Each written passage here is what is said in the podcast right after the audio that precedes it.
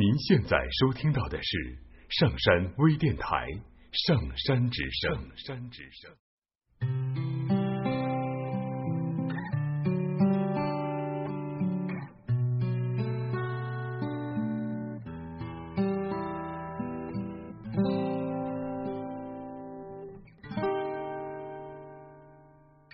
想想周围的许多人，努力挣扎了那么些年，拼命耀眼了那么多年，最后也会穿着西装套裙，衣冠楚楚的去挤地铁、挤公交，在 CBD 的高楼里拥有小小的一张桌子，在远离 CBD 的老式居民区里拥有小小的一张床，然后就这样成为了一个普通人。这一季的烟火没有这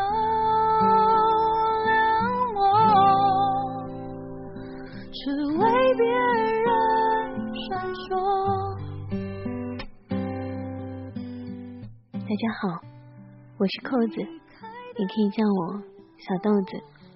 在豆瓣上看到一篇文章，很有感触。所以拿来和大家分享，来自于张君雅的《我们这么努力，也不过是成为了一个普通人》。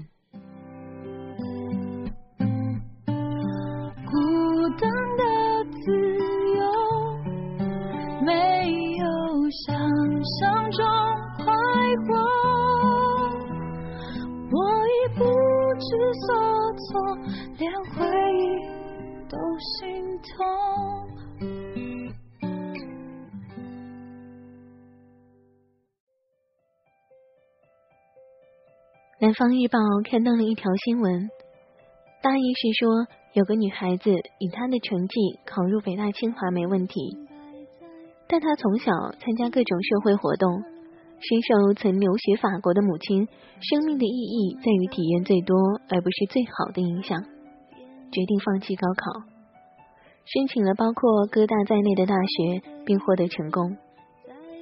新闻下面附上了一张那个女孩子的照片，还很清秀。于是这则新闻就获得了大量转载，一片褒扬之声。我没有任何的仇富、仇美、仇优的心理。不过，在这条新闻下面，我看到的最好的评论还是：我没有皇城根下的家。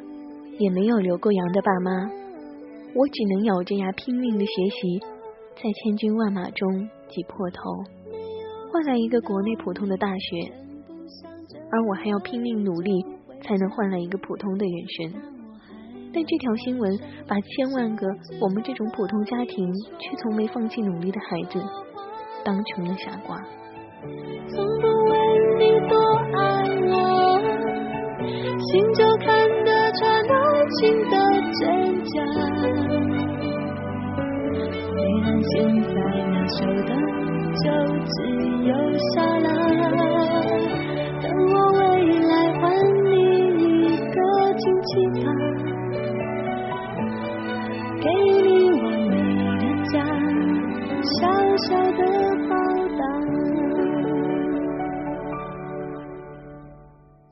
在上海。复旦附中今年参加高考的不足一百人，因还有四百人不是保送就是出国。至于神阳的上外附中，今年的参考人数为十。在北京，人大附中一直流传着一句话：平时不努力，长大上隔壁。高中时，老师总喜欢教育学生。高考就是穿过千军万马去挤独木桥，挤不过的人就掉下去了。高考确实是独木桥，不过这座独木桥早就沦为平民阶层的生存法则，贵族们早就去玩别的游戏了。高考分数发布之后，又会是几家欢喜几家愁，又会是九百万个家庭的新一轮剧院忧虑。在人家的毕业旅行是欧洲、美洲还是大洋洲的纠结面前，这一切都显得那样单薄无力。我们这群人接受着最基础、最基本的教育，走在最多人走的那条路上，却一直妄想着和这条路上的绝大多数人不一样，所以经常走着走着就到了岔路口。只是殊途同归，所有的岔路都通向同一个出口，我们却花费了更多的时间。而最让人唏嘘的是，其实一直以来，在别人的眼中。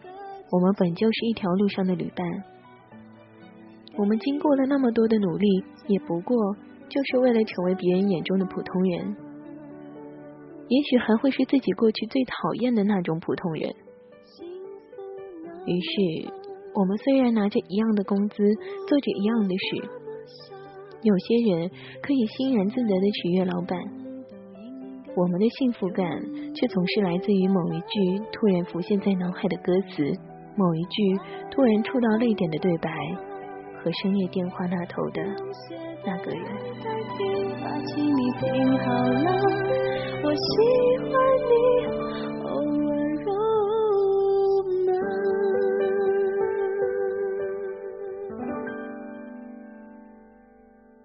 我常说的是，我们的可代替性都太强了，没有什么事情是非你不可的。朋友要申请忙于写 PS，前几天问我，你觉得你最大的优点是什么？实际上，这个问题面试的时候也是经常被问到的。估计大家的答案来来去去也就是那么几个。那么，我真正的优点又是什么呢？我不知道。更准确的是，即使真的能够找到一项技能或者特质。被我当成优点的话，最大的可能是下一秒我又发现在这点上比我更强悍的人。那这个还算是我的优点吗？我们能够真正找到强过这世上至少百分之七十人的东西吗？我真的不知道。想想周围的很多人，努力挣扎了那么些年，拼命耀眼了那么多年。最后也会穿着西装套裙，衣冠楚楚的去挤地铁、挤公交，在 CBD 的高楼里拥有小小的一张桌子，在远离 CBD 的老式居民区里拥有小小的一张床，然后就这样成为了一个普通人。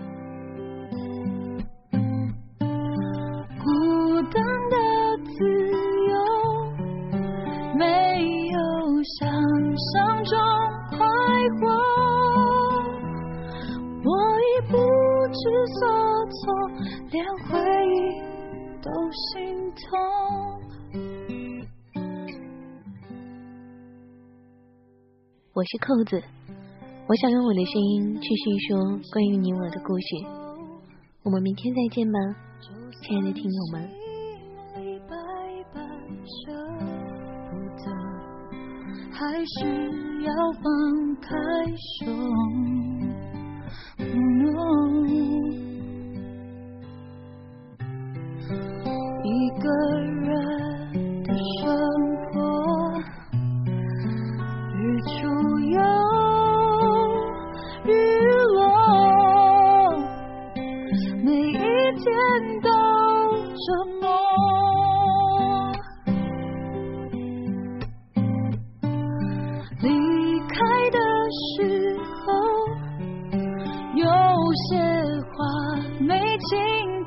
说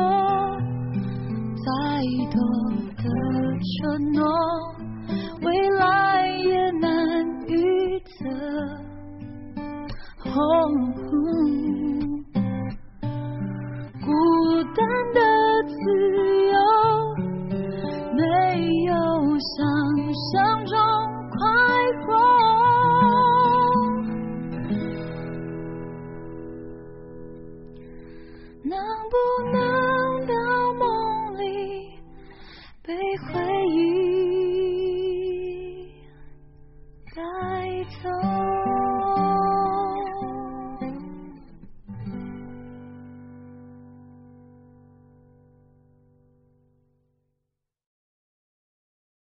下载喜马拉雅手机应用或登录微信搜索“上山之声”或 SS Radio，关注上山微电台，听友 QQ 群二五八二八二六，让我们一路同行。